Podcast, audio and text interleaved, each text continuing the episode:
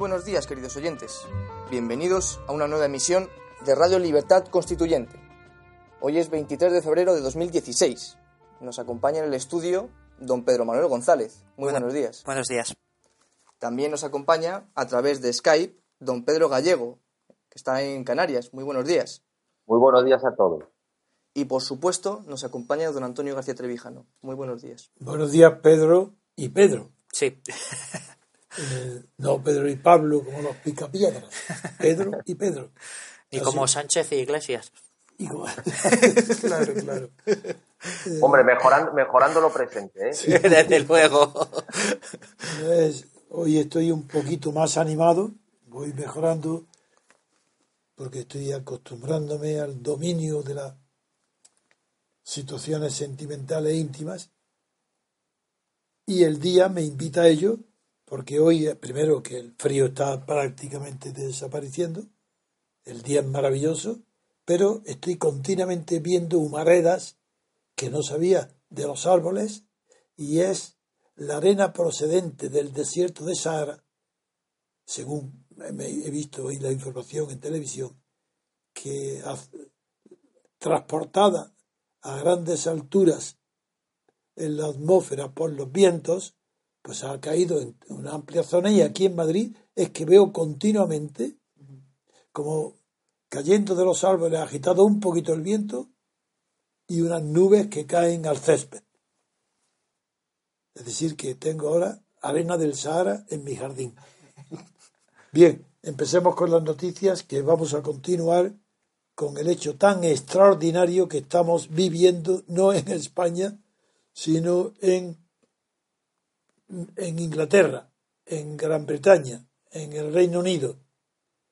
Un hecho memorable porque es verdaderamente apasionante para los que hemos estudiado tantísima historia del mundo y apreciamos el valor que ha tenido la institución parlamentaria de Inglaterra desde los siglos XVIII y XIX hasta la Primera Guerra Mundial, donde perdió la hegemonía.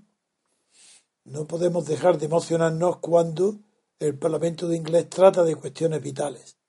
Ayer se ha producido, ahora veremos, los titulares de los periódicos, un acontecimiento histórico que ha devuelto al Parlamento inglés la grandeza que tuvo en otros momentos, pero no justamente porque haya sido grande Cameron, sino porque Cameron, de regreso de Bruselas, se ha contagiado de la verborrea insignificante y falsa de la socialdemocracia continental y ha hecho un discurso catastrófico de vaciedades y propaganda como la europea y una contestación brillantísimas de Johnson, el alcalde de Londres. Veamos a ver cómo presenta esta eh, disputa parlamentaria, a ver cómo, se- no, cómo, cómo presenta el problema en la prensa española.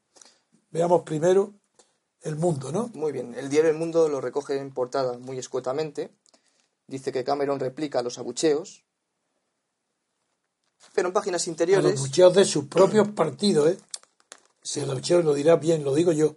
El abucheo porque he leído todo lo que se ha publicado en este tema en, en los periódicos europeos y los españoles, por supuesto, y los franceses. Y el abucheo fue de su propio partido. Sí, en la sección internacional, en la página 18, dedica una doble página a esta, a esta noticia, a este hecho. Y eh, el titular dice, reza unas palabras eh, entrecomilladas de David Cameron. Dejar la Unión Europea sería como saltar en la oscuridad. Cameron se enfrenta a Boris Johnson en el Parlamento, entre abucheos y una profunda división del Partido Conservador. También dice que la libra marca mínimos de 2009 por el miedo al Brexit. Bien, antes de leer el país, sabéis que me gusta interrumpir enseguida los periódicos, como presentan las noticias, para hacer un comentario corto, pero que alumbra. En este caso alumbra la vaciedad de Cameron cuando literalmente dice a sus diputados en el Parlamento y a, a todos los diputados del Reino Unido, dice, dejar la UE sería como saltar en la oscuridad. Es decir, antes de, antes de estar el Reino Unido en la UE, estaba en la oscuridad. Por tanto, si se abandona la E, se vuelve a donde estaba Inglaterra. Inglaterra no ha sido nada, no ha dado luz al mundo ni a Inglaterra hasta que no encontró la luz del continente europeo. Ya veremos cómo las palabras de Cameron parecen pronunciadas por Merkel o por Hollande, no digo eh, por Rajoy, pero por Renzi, por ejemplo, sí. Son palabras socialdemócratas, es decir, vacías, que no significan nada, algo inusual en el lenguaje realista de los políticos del Reino Unido. A ver ahora cómo lo presenta el tema el país. Muy bien. El diario El País también lo recoge escuetamente en portada, diciendo que la libra se hunde por el miedo al Brexit. Esto en portada. Y en la página 3, la sección internacional del diario El País, dice que la libra esterlina se desploma por la incertidumbre sobre el Brexit. También en la misma página dice David Cameron en el Parlamento, entrecomillado, no es hora de dividir a Occidente. Claro, claro, Antonio. no es hora, porque la hora de vivir Occidente no ha llegado todavía. No es hora, mañana a lo mejor lo es, no es hora, ahora no. Bien, las frases de Cameron convienen meditarlas. Su oración es un canto fúnebre a la sinceridad, al realismo y al pragmatismo de todos los partidos políticos eh, británicos y a la tradición de sinceridad de la política inglesa. Cameron no ha sido sincero, ha sido grandilocuente, ha sido latino. Veréis, hemos empezado criticando la primera frase que vimos de saltar en la oscuridad. La elección, dice, entrecomillado, continúa Cameron, la elección en el referéndum del 23 de junio será entre un país más fuerte, más seguro y más próspero y un salto en el vacío. ¿No recordáis a todo el lenguaje, a la palabrería hueca de los políticos españoles? Camerún ha llegado ya a este término. ¿eh? Pues repito, si en el referéndum se va a elegir entre un país más fuerte, más seguro y más próspero o un salto en el vacío. Bueno, pues que se pongan paracaídas, ¿verdad? ¿Qué es esto de un salto en el vacío? Parece mentira que un hombre inteligente, no, no genial, no es un líder, pero un jefe político apreciable, notable, con muchos valores, haya entrado en el juego de la vaciedad y la oquedad política, no diciendo nada y hablando mucho, es decir, como un español. ¿Qué dice? ¿Qué dice frases más? Vamos a comentarlas, veréis. Dice antes, no es el momento de dividir a Occidente. No, no, claro, ese momento llegará después. Todavía no es el momento de dividir. ¿Pero qué estás diciendo? ¿Qué, ¿Cómo que no es el momento?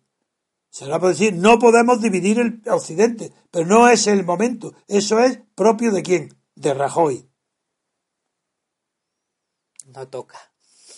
Sí, no toca. Es lo que dice siempre Rajoy. Lo que dice Rajoy, inventado por Puyol. No toca, eso ahora no toca. Ahora no toca dividir a Occidente. Eso lo dejamos para luego. Y cuando dice literalmente para atacar a su viejo amigo y compañero Johnson, dice, yo no me presentaré a la reelección porque se ataca a Johnson diciendo que está preparando sustituir a Cameron y ser él el líder, el jefe del Partido Conservador. Dice, yo no me, yo no me presentaré a reelección. y no tengo otro interés que defender lo que es mejor para nuestro país. ¿No recuerda esto a, por ejemplo, Aznar? ¿O Felipe González? ¿Pero qué palabras son estas? ¿Qué, qué podemos seguir diciendo? Veréis. Veréis, esto es el colmo ya. Dice que salir de la Unión Europea es una amenaza, literalmente la palabra amenaza, a la seguridad económica y nacional del Reino Unido. Pero ¿cómo puede decirse semejante locura? Que salir de Europa el Reino Unido amenaza su seguridad económica y nacional. ¿Es que la van a invadir otra vez los nazis alemanes si se sale?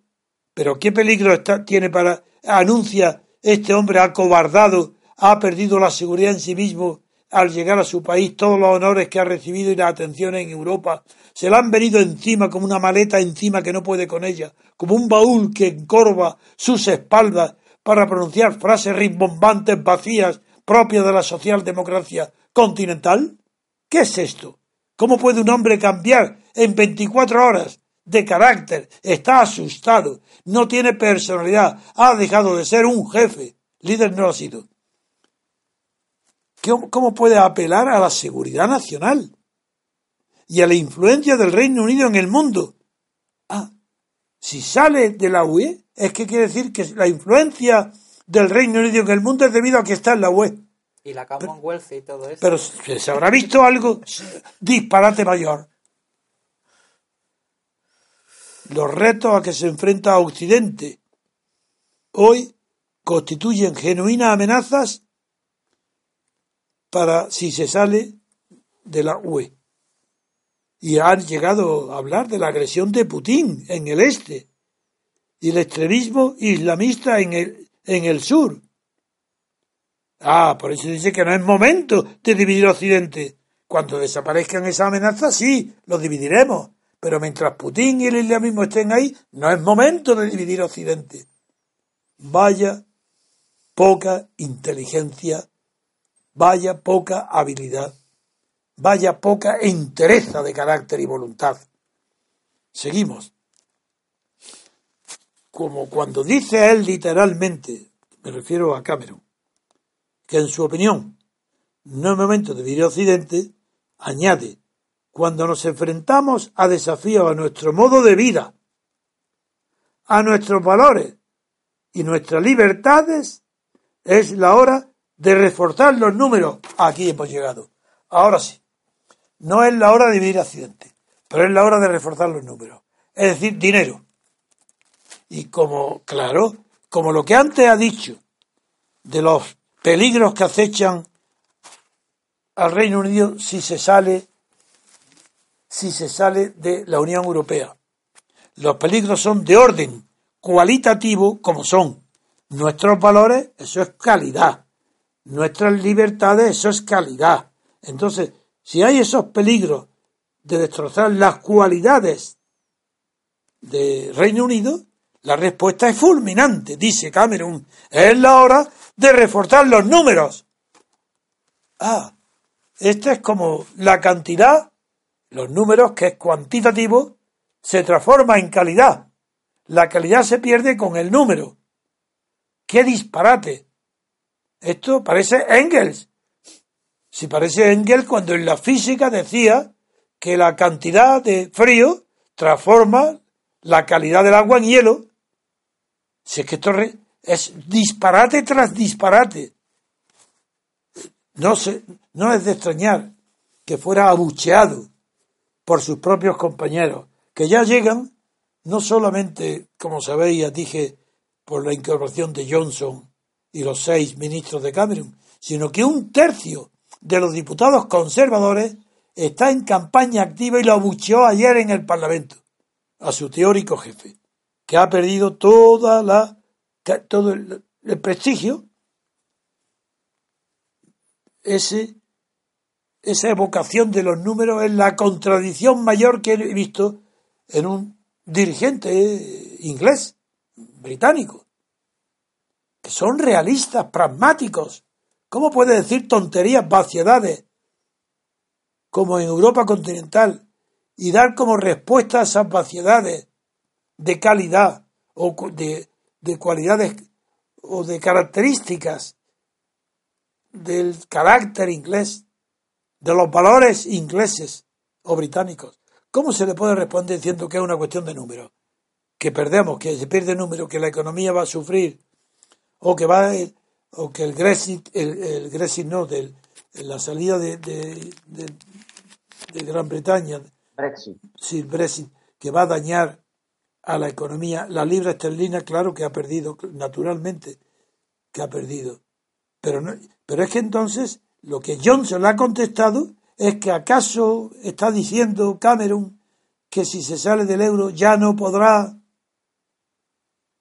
comerciar Gran Bretaña con el continente? ¿Qué es lo que ha querido decir? Porque hay cosas incluso peores de las que ha dicho. Ejemplo. Dice en una, una metáfora que fue afortunada en el principio y después equivocada. Pero la metáfora fue buena. Dijo Cameron que, que eh, comparó la salida con un divorcio, diciendo conozco a muchas parejas que han comenzado los trámites del divorcio, pero a ninguna que lo haya hecho con el objeto de renovar sus votos matrimoniales. Se refería con esto a que hay una corriente, eh, no de opinión firme, pero sí argumental y retórica, por parte de los, de los que quieren salirse de la UE, diciendo que conviene salirse para negociar desde una posición más fuerte, y que podrán obtener mejores resultados negociando nuevamente después de haber dicho que nos salimos, que no, que no aceptamos. Y vamos a invitar a negociar. Y a, eso dice, eso es imposible. Y para eso empleó la palabra de que el referéndum del 23 de junio será la decisión final, que no hay retorno. Y ahí es verdad que tuvo una bastante una ocurrencia bastante bella, eh, porque le puso en ridículo a Johnson, que había insinuado, pero claro que era retórica la frase, que podrían obtenerse mejores resultados, dijo una frase que ha circulado por toda Inglaterra y Gran Bretaña, porque es ocurrente y bella y bien traída por Cameron. Dijo que salir, dice, es que nunca había visto que alguien quiera salir para quedarse. La frase, claro, lacónica, pero expresiva, muy buena, y que ese fue el único éxito que tuvo Cameron en su triste discurso. Siguen habiendo mucho más comentarios que hacer, porque sería interminable. Si yo hiciera una crítica a Cameron, recorriendo la historia de Inglaterra y la de la Gran Bretaña después, desde el siglo XVIII en adelante, es que ha negado todo el estilo, la elocuencia, el pragmatismo, la sinceridad. Sí, las palabras de Cameron no pueden ser sinceras a no ser que sea idiota, y no lo es. Solo un idiota puede hablar de esas palabras vacías y huecas, como en España y el continente europeo, pero no en, Inglaterra. Allí es otra cosa. ¿Por qué son creíbles? ¿Por qué creemos que los ingleses son más sinceros y no mienten? Simplemente porque no, em, no emplean esas frases rimbombantes y tontas de toda la política europea, se refieren a, a los hechos concretos y se comprometen con hechos. No dice que está en peligro la seguridad nacional ni nuestros valores. Eso, no lo dice ningún inglés sensato. Y en los que lo recibe, que ahí Camerún va a perder muchísima, muchísima influencia.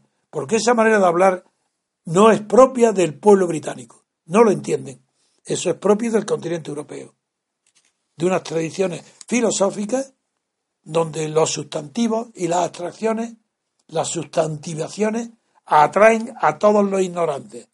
Eso en España está, es decir, cuanto más ignorante, más eh, sustantivaciones emplea. Inventa palabras que parecen más cultas y más pedantes para decir mal dicho, inventando transustantaciones para creer que es metafísico lo que dicen. No solo ya las preposiciones desde para darse importancia, sino que dicen visualizaciones en vez de mirar, de, mirar o de... Bueno, Es una destrucción, destrucción del lenguaje para ser rimbombantes y parecer más sabios o conocedores o estudiosos de lo que son. Esto es lo que ha hecho Cameron ayer. Sigo, si siguiera analizando es que no terminaría, pero no me resisto a seguir subrayando algunas de sus eh, macabras y locas. Eh, por ejemplo, estuvo muy bien diciendo que él no se va a presentar la reelección, por tanto, eso, pero lo dijo para atacar a su amigo, también eso, eso está permitido. Johnson quiere volver piensa no volver, quiere dejar la alcaldía para presentarse como Tory y ser elegido dentro del parlamento del grupo conservador inglés y sustituir. Entonces Cameron lo ataca diciendo yo no voy, yo ya me retiro, yo, yo no me vuelvo a presentar. Es un argumento que no afecta para nada al fondo, pero afecta a la persona. Y en este sentido se encuentran muchísimas palabras en el discurso de Cameron que son vacías e inconvenientes, que no son prudentes.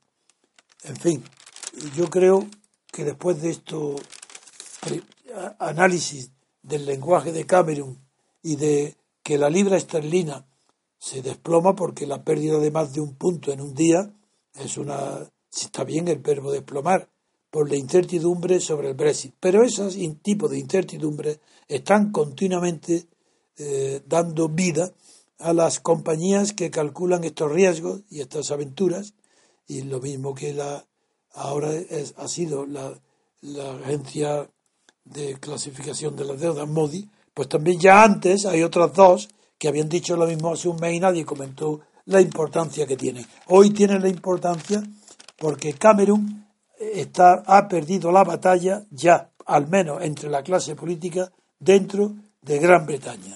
Con eso termino la primera eh, visión, salvo que Pedro quisiera añadirme, los dos Pedro, quisiera añadir algo sobre este tema del Parlamento si es que lo han leído entero como yo, si no, no hace falta.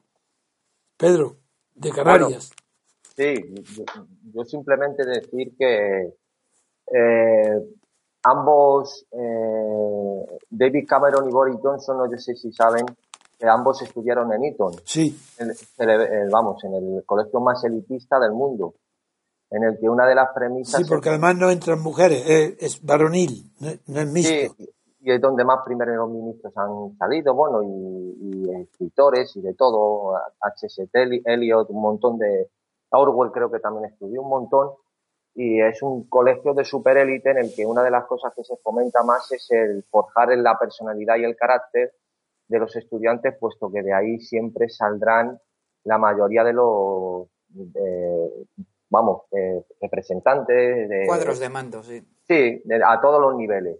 Entonces, es, en, el, en el sentido que ha dicho usted que ha perdido Cameron esa personalidad, porque he leído un artículo de acerca de, Gran Bretaña que me ha resultado eh, bastante, eh, no sé, sorprendente, en, que, en el que decían que estaba buscando una lucha por encontrar su identidad o algo por el estilo. Inglaterra, o sea, poniéndolo al pie de los caballos si se salía de la Unión Europea o del mercado común o de lo que quieran salirse a, a estas alturas porque no se sabe hasta dónde puede llegar esto es contra, totalmente contrario a la personalidad de todos estos primeros líderes ingleses, que lo que está demostrando, a mi juicio, Boris Johnson, es tener un empaque y mucha más personalidad que Cameron, que saber tener claras las ideas. Yo no sé en qué términos acabará todo esto, pero desde luego lo que está clarísimo que el europeísmo, que es un invento absoluto en el plano cultural eh, fomentado por los americanos, es un auténtico fracaso y que además, como hemos dicho en esta radio un millón de veces, toda la unión monetaria que se ha creado como sustento de la Unión Europea es un auténtico fiasco. El euro es un auténtico fiasco. Bien. Yo aún así, y a pesar de la decadencia que muestra Cameron. Eh, Cameron, el discurso de Cameron, yo lo que no me resisto tampoco a decir es la envidia que me dan estos debates eh, Ah, sí, en el sí. Parlamento. Claro, claro, es una maravilla. Porque uno compara y escucha esto y, Hombre, por Dios. la vivacidad y cómo se abuchean Y cómo y intervienen y la espontaneidad y ve luego una sesión parlamentaria aquí en la carrera de San Jerónimo y la verdad es que dice uno, pero eh, est- esto es lo mismo, estamos hablando de lo mismo, no estamos hablando de lo mismo. Eso a mí sí que eh, realmente me da una envidia sana a, pedar- a pesar de esta Desde luego, decadencia que, desde luego. que muestra esto. Pero eh, bien, para terminar, sí me quedan por examinar o al menos exponer en contraste con la vaciedad y la mentira de- del discurso propagandístico de Cameron, la realidad del discurso de Johnson en el ayuntamiento eh, que donde le contesta de verdad, no le contesta, responde a las cuestiones planteadas en el Parlamento por Cameron. En, en el Johnson intervino por primera vez en el Ayuntamiento de Londres mm, y desde y ahí desde ahí acusó a Cameron de figuraros que son casi el análisis que he hecho yo, pero bueno, le acusó de exagerar salvajemente los riesgos de la salida. Cierto. Seguiremos siendo una economía, añade Johnson, seguiremos siendo una economía, una economía abierta y dinámica, en cualquier circunstancia. Así que Johnson admite que puede perder el referéndum. Dice, pues perdamos o sal- en cualquier circunstancia del referéndum, seguiremos siendo una economía abierta y dinámica. Añade, es ilusorio pensar que Londres morirá si dejamos de ser miembros de la UE. Pues claro que es ilusorio, una tontería, es una imbecilidad, es una amenaza tonta que le hace perder prestigio a Camerún.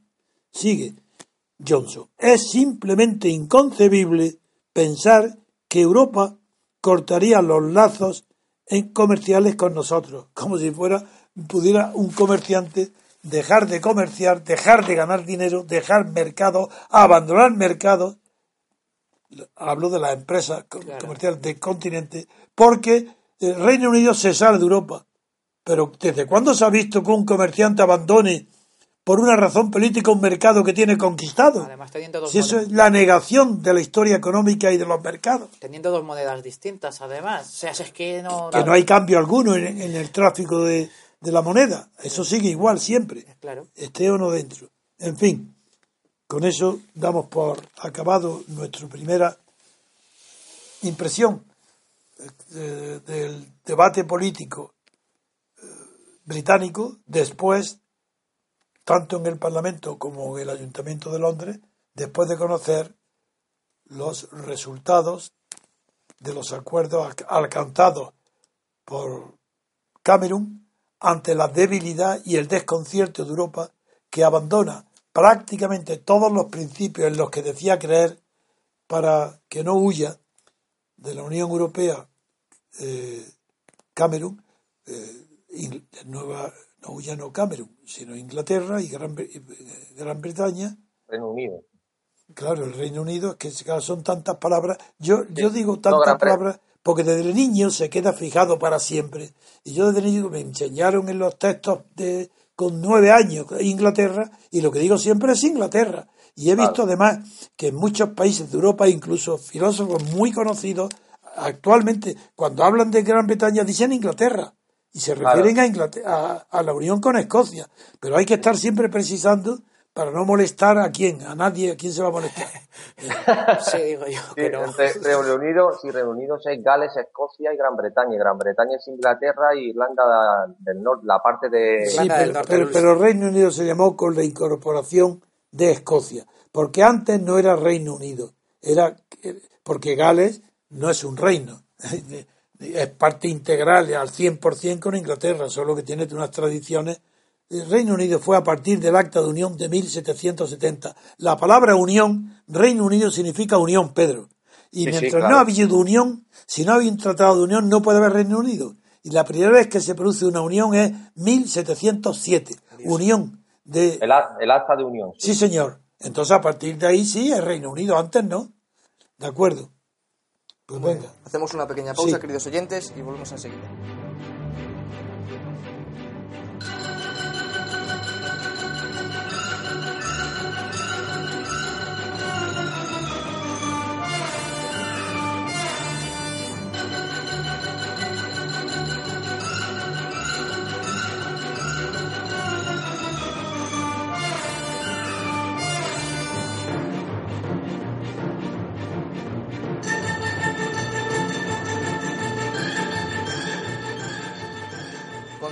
Queridos oyentes.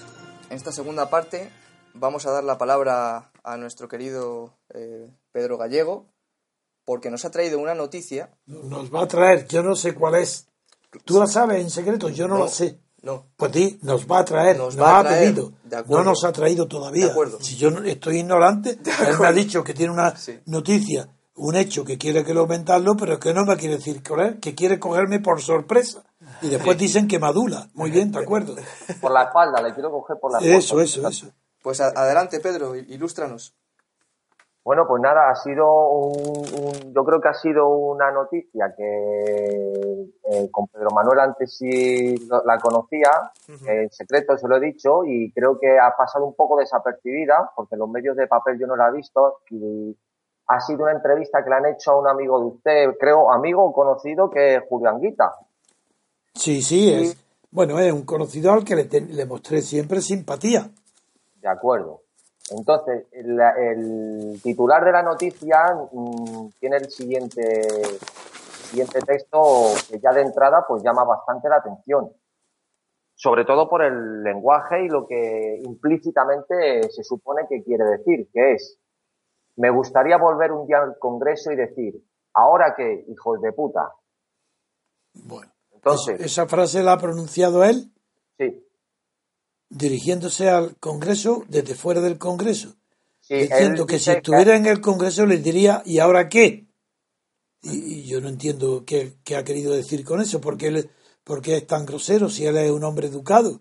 Eso, entre otras cosas, por lo que me llamó la atención el artículo y entonces pues lo leí porque de, de- sí es un hombre, yo creo, que ha sido bastante educado en sus formas durante toda su vida. Y es un hombre educado. ¿Cómo ha dicho Eh, eso? ¿Y, claro. y qué significa ahora qué? ahora ¿Qué hijos quiere de- decir?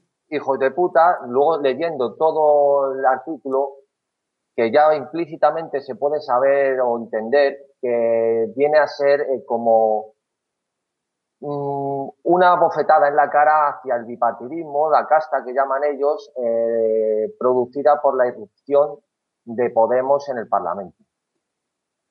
Entonces, según empecemos a, empezamos a leer el artículo, el primer punto es el siguiente. Y no quiero, como nos gusta ir por mm, pregu- pregunta a pregunta para no saturar en una misma frase varias preguntas y ganarlas luego de una en una, la primera eh, pregunta que le hacen, o que él dice directamente, es que sería imposible un gobierno de PSOE y Podemos porque, atención, se lo prohibirían el señor de los mercados, el señorito global le llama él. O sea, que los mercados serían los que están impidiendo o impedirían en un futuro que Podemos eh, se aliase con el PSOE y que su objetivo, a, su juicio, es que Podemos gobierne con mayoría en cuatro años. Bien, primera cuestión que has planteado. La que los mercados no permitirían al PSOE, no a Podemos, eso no tiene que al PSOE que pacte con gobierno, un gobierno con Podemos. Bien, eso Anguita antes no creía en eso, puesto que se ha pasado 20, no lo sé, 20 años de su vida como jefe del Partido Comunista y eh, sin jamás hacer ni una sola declaración, ni contra la monarquía, ni contra la banca, ni contra las grandes empresas, ni contra los ricos, sino que todo su afán era porque era un hombre educado y además con un- una formación eh, elemental, pero buena, de la concepción política. Y aunque es verdad que no conocía la revolución comunista, no sabía qué es lo que era ni qué significaba. Sin embargo, era un hombre muy sincero en sus sentimientos de favorables a la elevación de la condición social de las clases explotadas, especialmente la clase obrera. Bien, pero yo le recuerdo a Anguita, primero, quiero recordarle a Anguita que durante el tiempo que él estuvo al frente del Partido Comunista, lo que ha hecho hundir al Partido Comunista. Luego, si ahora piensa que no puede haber un pacto entre Podemos y el PSOE, porque este último, el PSOE, no, le no tiene libertad de pactos políticos, porque es un, factor al servicio del gran capital. En primer lugar está repitiendo la tesis de siempre que rechazo por completo, que si no hay un gobierno del mundo, hay un orden establecido, los IBEX 35, que iban a poner, como al principio decía todo el mundo, todo el mundo que se creía informado y se cree que sabe, decía que después del resultado de las elecciones se produciría la gran alianza entre el PSOE y el PP. Estos que hoy se callan porque han fracasado en sus rimbombantes diagnósticos y propósitos, hoy levantan la voz a través de Anguita. Es decir, a través de Anguita que cree que hay también que los grandes patronos, las grandes empresas de la economía impedirán al PSOE un pacto de gobierno con Podemos. Es decir, Anguita se suma a la tesis de que el mundo está dirigido actualmente por los grandes nombres, los grandes secretos o públicos eh, de los eh, dueños del mundo económico, de las grandes compañías. Entonces, ¿qué, qué, ¿por qué se ha dedicado su vida entera a fracasar como político?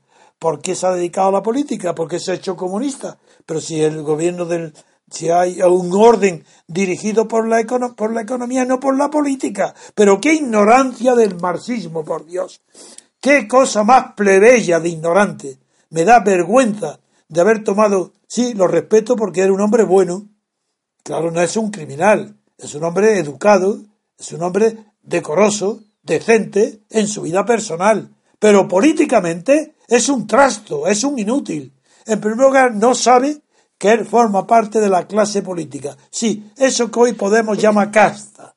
Y ahí están los vídeos de la televisión en una sesión de la clave donde se invitó a Julio Anguita conmigo y yo después de oírlo, ahí están, que lo oigan a él en su cara, le dije, es patético que tú no sepas todavía que pertenece a la clase política.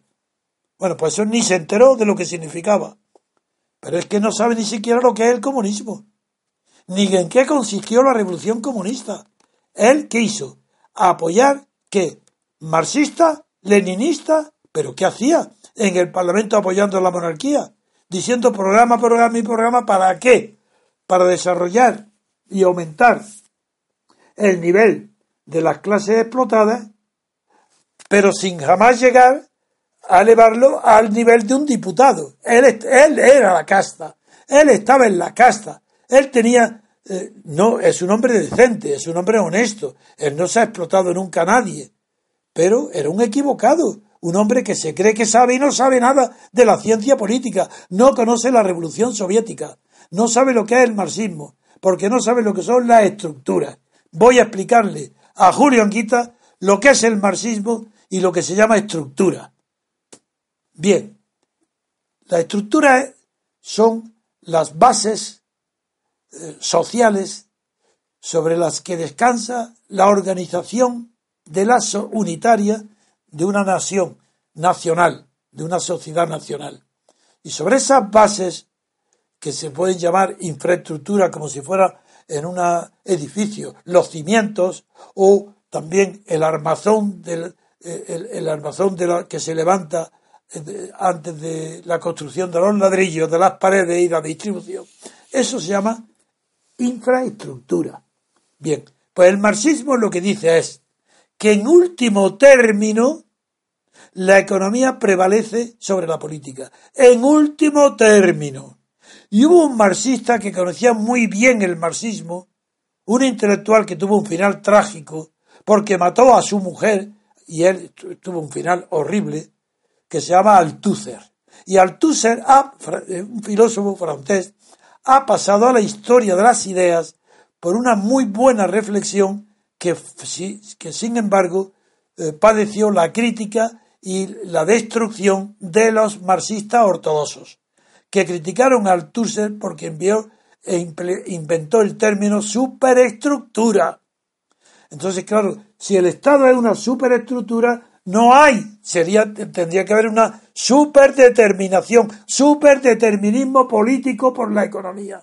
Eso determinó el fracaso de Althusser porque no comprendió la esencia del marxismo, lo exageró la influencia de la economía inventó términos nuevos como superestructura y como superdeterminación, y eso le arrombó que hoy carece de influencia alguna en la teoría socialista ni comunista. Pues bien, Anguita hoy, ahora, cuando ve el triunfo de Podemos, triunfo que triunfo electoral, ya verá la caída, más grande será la caída, como en las películas del boseo, ha subido como una espuma por los medios de comunicación españoles, por las televisiones, para buscarse, naturalmente, para eh, aumentar la audiencia, han buscado aquellos payasos que más pueden asustar.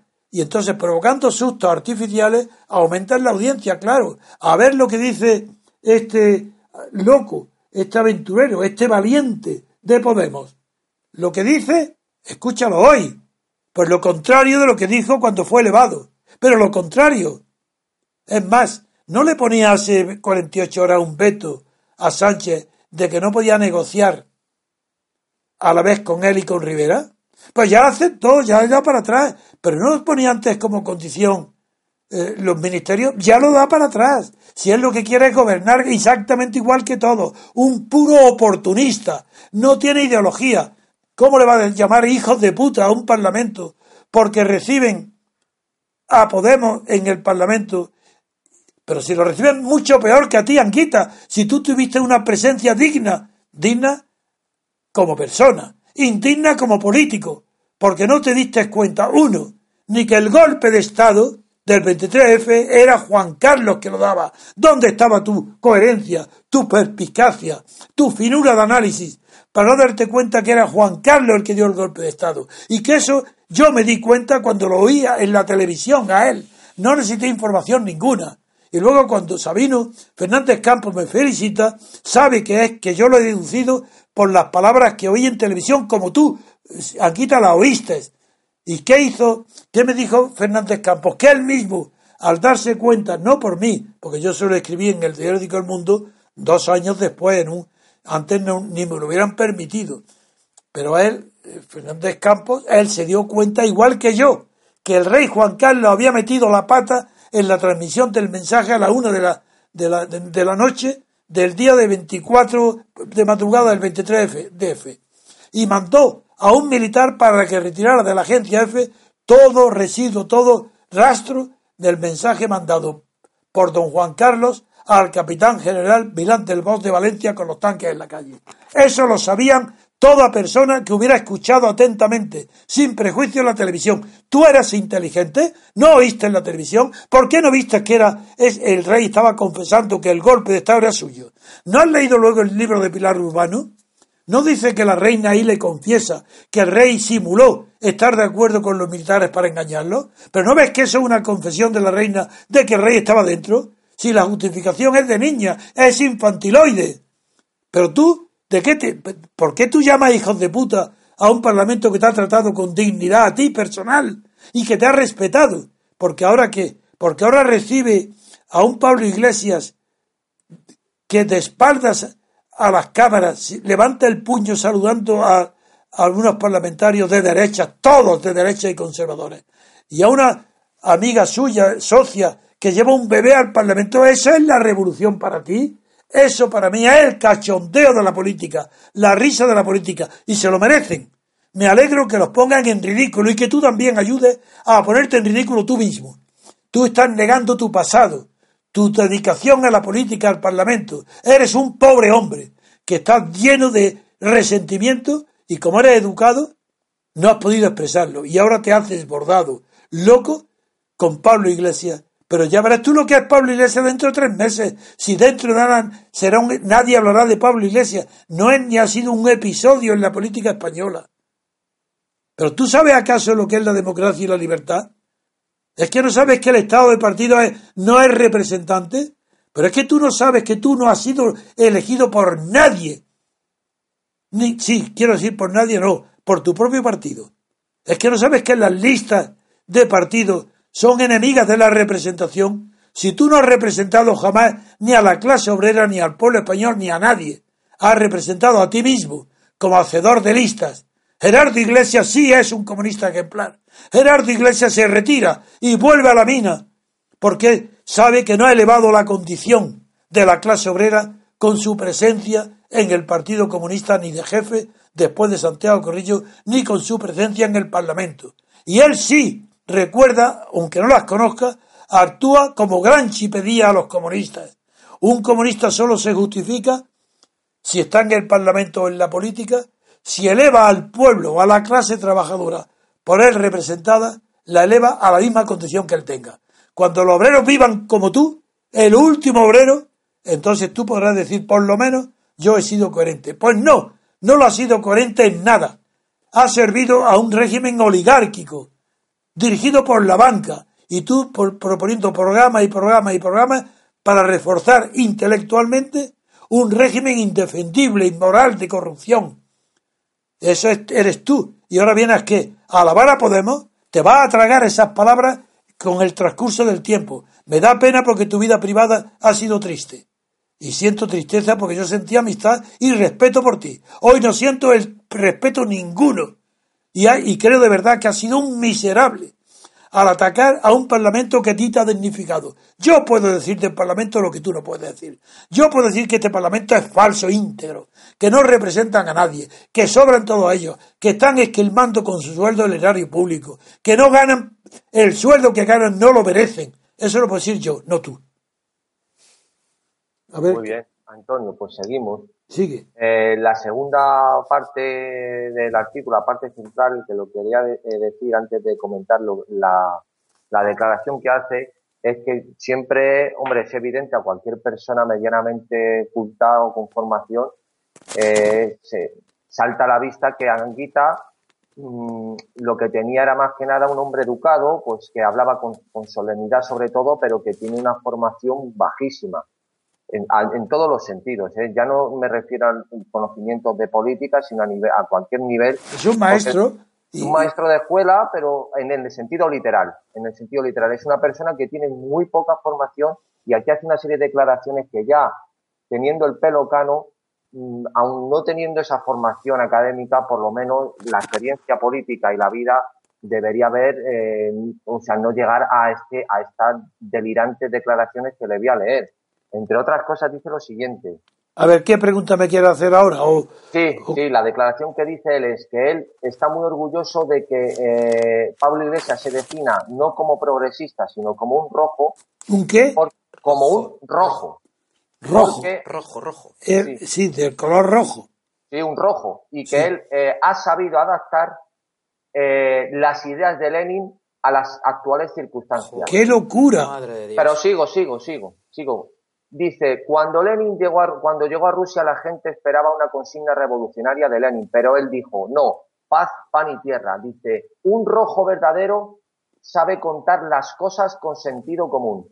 Y dice, cuando Pablo Iglesias dice los de arriba y los de abajo, todo el mundo lo entiende. O sea, le atesora a Pablo Iglesias un grandísimo sentido común y heredero de las ideas de Lenin. Nada menos. Bueno, esto va a ser un comentario mucho más breve. Yo no tomo en serio a Pablo Iglesias. ¿Cómo voy a comentar? A Lenin le tengo muchísima admiración. Si siempre he dicho que yo respeto muchísimo la figura de Lenin, cometió un error grave en su vida, que fue el fusilamiento de los anarquistas marineros de Kronstadt, aconsejado por Trotsky. Y eso es el último. Los demás, todos fueron, o casi todos, grandes aciertos. Bueno, y la checa, Antonio. ¿Cómo? La, cuando con Félix Certinsky monta la checa, bueno, también se quita de en medio a todo el que le molesta. Eso también hay que decirlo. Yo no estoy convencido de eso, Pedro. Yo no creo que él quitara de medio. Eso fue Stalin. Y él, monta la checa con Félix Certinsky. No, no, si yo no dudo que él, que él la idea de la checa fuera suya, pero no para quitarse de en medio a lo que le molesta, sino que estaba convencido que todas sus decisiones eran para quitar de en medio a los enemigos de la revolución, no como Stalin, que era para que los que molestaran. A Lenin no. Lenin yo lo conozco muy bien su vida. Y Lenin era un idealista revolucionario, pero nunca fue un villano, nunca. Es más, se arrepintió de haber nombrado a Stalin. Y, lo confesó a su mujer. Y conozco muy bien su vida, eso no es verdad. Ahora, que, que inventar las checas yo no lo dudo, pero no digo que no, su interés personal y privado no tenía ambición de poder, era un revolucionario eso sí, Eso sí. Bueno, pues, ¿te parece poco? Entonces No. un revolucionario no le molesta ni piensa que hay nadie que le puede estorbar. Porque un revolucionario no tiene a nadie que le estorbe. Porque tiene una voluntad que no tiene nadie. Ni Trotsky, que ya había, que tenía mucho más experiencia que él. Y cuando llega a la revolución, lo, con las tesis de abril, no es lo que hace. Lo que hace es, primero, el gran valor suyo es cuando en la Duna, eh, con el gobierno socialdemócrata de Kerensky, eh, tomando el pelo no a él, que era insignificante. Estaban tan seguros la socialdemocracia, los partidos, el PSOE de la época. Estaba tan seguro de su poder que desafió y dijo en la duna, a ver si hay alguien aquí, ¿qué? Porque proponían algunos, ¿quién va a proponer aquí una reforma más profunda o, o- mejores que las nuestras? Y se levantó un desconocido entonces allí, era Lenin, y dijo, yo, y entonces, eh, después de eso fue las tesis de abril. Claro que eso, eso no lo hace Anguita. Anguita nunca ha dicho en el Parlamento español, con un sueldo de la monarquía del Estado, jamás ha hecho una propuesta comunista, ni, ni de orden comunista, ni siquiera revolucionaria, ni siquiera para repartir las rentas mejor que estaban. Eso es falso. Pero es que el, su ideal de, que Pablo Iglesias diga, en lugar de decir que es que sea progresista, dice que es rojo, eso es casi de atrasado mental. ¿Que es rojo? Pues mañana dirá que es azul. Pero si cambia todos los días de color. Si ahora es morado, ya veremos. Ya veremos de lo que el color que es rojo, pero ¿quién sabe lo que es rojo? Rojo eran, además rojo es un término utilizado y divulgado en España en la guerra nacional. ¿Por qué no lo utilizó él? ¿Por qué en el Parlamento español dice, él no lo ha hecho? ¿Por qué ha conseguido Podemos lo que él no consiguió? Pues porque es un fracasado, porque traicionó su conciencia, porque prefirió el estatus de diputado y la consideración social de diputado y de un hombre respetable, lo prefirió a una revolución socialista, ni de Lenin ni de nada, ni de, ni de nadie, ni siquiera un Kautsky, es que, es que no fue ni siquiera un, cercano a los reformadores, él no ha hecho reforma alguna, es una vergüenza que ahora quiera decir, llamar hijos de puta a quién, a él mismo, porque él ha estado sentado en ese parlamento. ¿Cómo insulta a sí mismo y a su vida y a su historia? Este es un hombre ya equilibrado, terminado, ha pasado. No quiero oír más de nada de Julio Anguita por piedad y recuerdo que le tuve simpatía. Él me invitó a dar una conferencia en el Ayuntamiento de Córdoba cuando era alcalde. No olvido que corría riesgos, porque nadie se atrevía a invitarme como ahora. Y él se atrevió. Pero luego, cuando se, me enfrenté con él en la clave, no tuvo respuesta. Se cayó cuando le dije que él, que era patético que él no supiera que él pertenecía a la clase política, a la casta, que él no era de arriba y abajo, que él era de arriba. Y no protestó, se cayó en, en la televisión. Bien, a ver qué otro. No, y ya para terminar, simplemente él dice que la revolución se haría no como muchos rojos imbéciles hablan, que es cambiando la constitución, sino cumpliendo la constitución. Se haría la revolución. Dice que lo tenemos todo en la constitución. Dice, si coges el artículo 128, toda la riqueza del país está subordinada al interés general. Dice, ahí tienes las expropiaciones. Dice, y así sucesivamente. Yo ya, ya está, a estos niveles ya creo que ya da hasta realmente pena. No, no, es que esto es de manicomio. Este hombre ha perdido la cabeza. Esto es ya de psiquiatra. ¿Cómo es posible que crea que para ser una revolución ni siquiera hay que ser reformista, sino cumplir la constitución que hay? Es que ni siquiera le está diciendo a Podemos, a Pablo Iglesias, que no es ni siquiera, no tiene que pedir reforma ninguna. Basta que aplique la constitución revolución. Sí, que lo más revolucionario es cumplir la Constitución. Así es. Bueno, pues este hombre de verdad es que no merece la pena, es demasiado triste para mí hablar de... He hablado, primero para recordar lo que es la Revolución Rusa. He hablado para recordar que era falso su idea de programa, programa y programa, porque si se hubiera cumplido no era más que el reforzamiento de la monarquía de partidos.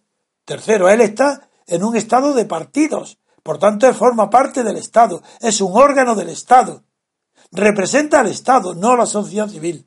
Y esta constitución con el sistema de mm, representación, no, con el sistema proporcional de elección, no representa a la sociedad. Por tanto, esto lo más que puede conducir a que es a una permanente revolución interna del Estado. Es decir, no, no, una reacción del Estado. Pero si aquí la sociedad no está presente, en ninguna institución. Él en el Parlamento era un órgano, un representante del Estado. ¿Por qué no hizo la revolución? Porque si estaba en el Estado. ¿Y ahora qué quiere? Que va a hacer que porque emplea una palabra, una jerga de palabras nuevas, Pablo Iglesias, que él no empleó como arriba, abajo, o rojo y azul.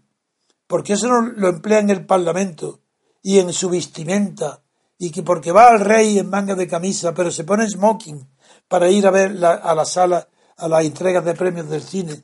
¿Ese es el modelo de revolución que él quiere? ¿Hijos de puta el Parlamento? No, el Parlamento son unos vendidos. Hijos de puta no, porque las madres no tienen nada que ver con la conducta de sus hijos.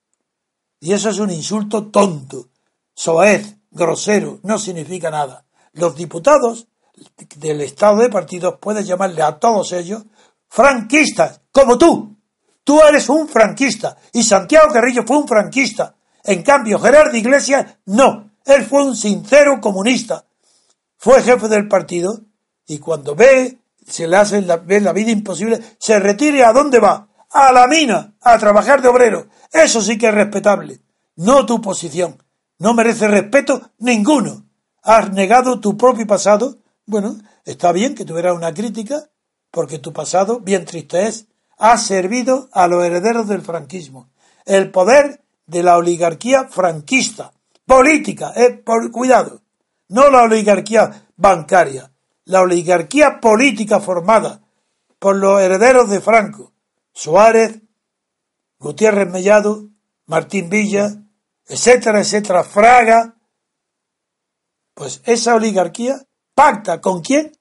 Con Felipe González, que estaba implicado en el golpe de, del Milán del Voz de 23 de febrero, no el de Tejero, para formar parte, como tú, con tu partido comunista también, de un gobierno presidido por la Armada, por los militares, un golpe militar de ultraderecha franquista para que tu partido entrara a formar parte del gobierno.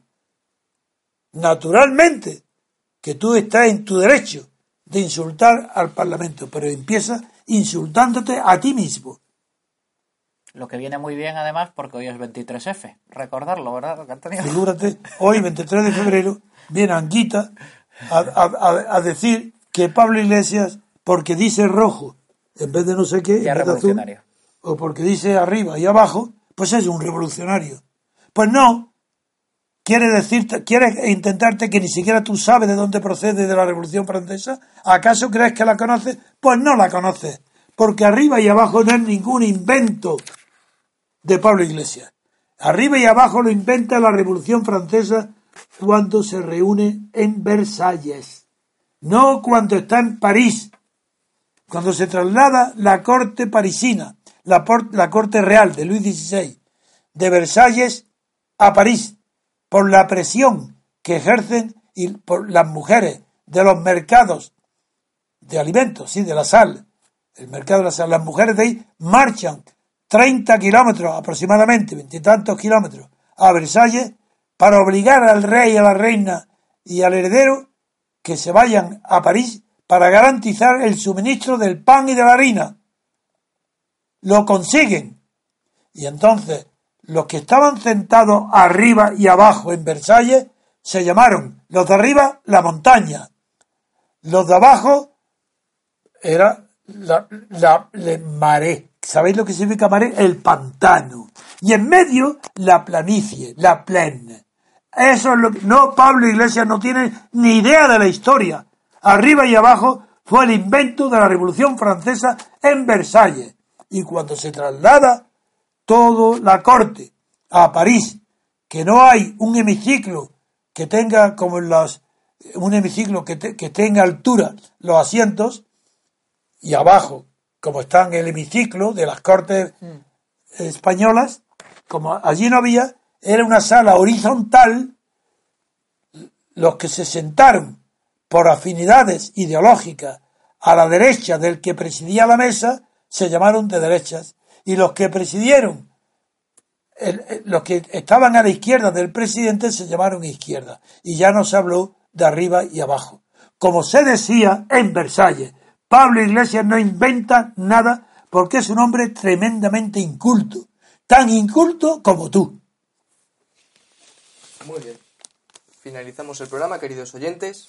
Muchas gracias a don Pedro Gallego, Gracias. a don Pedro Manuel González. Bueno, placer. antes me dijiste, espero que tenía algo que no me querías decir. No, era eso. Lo, la- lo último era lo de la bomba que de ya de- de- que me pareció ya de, de ingenuidad y de incultura absoluta que la última frase lo de que la revolución la haríamos cumpliendo la Constitución. Esa es, bueno, bueno, bueno. porque era porque es ya el colmo De la el- tontería. sí, de la estupidez. ¿Qué? Mire, más Bueno, que pues- nada es Sí, no, no, bien, yo para terminar diré que no es una constitución, porque la constitución tiene que separar los poderes, si no, no es constitución. Además de no ser eso, el modo de llegar a ser obligatoria para el pueblo no fue el propio de las constituciones que son elegidas desde abajo hacia arriba. Pues aquí no, esa constitución ha venido de arriba abajo. Y esa constitución que viene de arriba abajo, hecha por el franquismo, es la que tú crees que permite hacer la revolución comunista. Bueno, pues te falta poco para que un psiquiatra o te aplique los electrodos, un electroshock, o te mande a un manicomio. Franco revolucionario, Franco comunista. Los franquistas han redactado un documento, una ley fundamental del reino, que se llama Constitución, que aplicándola, como quiere Pablo Iglesias, y tú quisiste, y no, y no pudiste conseguirlo, pero Pablo Iglesias parece que sí va a conseguir aplicar la Constitución sin tocarle una coma, pues porque es la revolución comunista la que se va a triunfar aplicando la Constitución de Franco, del neofranquismo. Muy bien. Pues Antonio, simplemente eso y que lo que me ha, lo que me ha hecho gracia ante todo es cómo a estas alturas de cuando está más que claro que la Constitución es la que ha forjado el sustento de la corrupción en España y que ha sido un, además que de ser inaplicable es totalmente malísima, ¿cómo puede decir este señor? lo- le he sacado sobre todo la entrevista a Anguita primero, porque usted es un testigo de excepción de toda su vida política y le conoce personalmente. Y segundo, porque Anguita, paradójicamente, incluso para la gente de derecha, del PP o de cualquier grupo político, está, eh, sim- simboli- simboliza como un tótem, como eh, prototipo de honestidad Sí, y, de algo respetable. y de sentido común. Entonces, para, inclu- para esa gente que se den cuenta que casi es, más, es mucho más peligroso un tonto que un malo. sí. Nada más. Muy bien, pues muchas gracias a usted también, don Antonio, por supuesto. Eh, les, les pedimos les, eh, que escuchen el programa que dirige nuestro querido asociado don Francisco Bono, Repúblicos en Acción, y también les recordamos... Bueno, pero y, y también el de el del tercio laocrático que dirige en Galicia, ¿por qué no Sí. lo recomienda exactamente igual? Sí, de acuerdo. El, hay un. Bueno, los, los repúblicos lo, lo conocen todos, pero para aquellos oyentes que no. que hayan entrado nuevos o no conozcan muy bien, hay un tenemos un, un canal de YouTube que dirige eh, Ma- María María. Gandásegui Sí. y otros asociados, que se llama Tercio Laocrático, en el que eh, realizan recortes. Bueno, es que los- hay algunos vídeos que llevan más de 60.000 oyentes. Oyentes. Eso es más importante que nada ahora mismo. Sí. Y entonces hay que, tienes que anunciarlo, pedirlo y buscarlo y apoyarlo, porque está haciendo una labor impresionante en Pontevedra, donde han declarado Persona non grata. persona non grata a, a- a Rajoy, Al paisano. eh. lo cual eh, es un poco un contrasentido, porque eh, sea, no, no, no, no me, es una falta de medida, es una desproporción. Pues igual que es desproporcionado lo que ha... Pues si ya le pegaron un puñetazo también en Pontevedra. ¿A quién? A Rajoy. Bueno, pues, Sí. pues, es desproporcionado lo que ha pasado declarando persona non grata como las palabras tanguitas. Son desproporcionados. La izquierda es llamada izquierda española, que no conoce lo que es la izquierda política, sino solamente habla de izquierda social, que no está organizada, ni tiene ideales comunes, son simplemente el, estar a favor de lo que se llama, bien sea clase obrera o bien sea eh, el no el ateísmo, el ateísmo religioso es muy respetable, pero no es puede ser un ateo quien está eh, preconizando el insulto o el desprecio público a los sitios de culto, por ejemplo. Eso no es respetable. Bien. Muy bien, pues eh, apoyen el, el canal, comenten y compártanlo. Y eh, además les recordamos que eh, pasado mañana, día 25 de febrero, Y ese canal de YouTube, de ese de, de vídeo, ¿cómo se, se busca? ¿Cómo, en qué- sí, cómo tercio se- laocrático. ¿Cómo? Se, se pone tercio laocrático Y con eso sale. y con Sale eso sale. De acuerdo. Sí. Y pasado mañana, día 25 de febrero, eh, recordamos la conferencia que va a impartir nuestro querido asociado, don Carlos Villascusa, con el título Cataluña es España en relación al discurso prohibido de don Antonio, que eh, impartirá en Lorca, en el Centro Cultural Espín, a las 8 de la tarde. Esperamos que hayan disfrutado con la emisión y les pedimos que, lo compartan con todo el mundo y le den a me gusta. Les emplazamos al programa de mañana y les deseamos que pasen un buen día.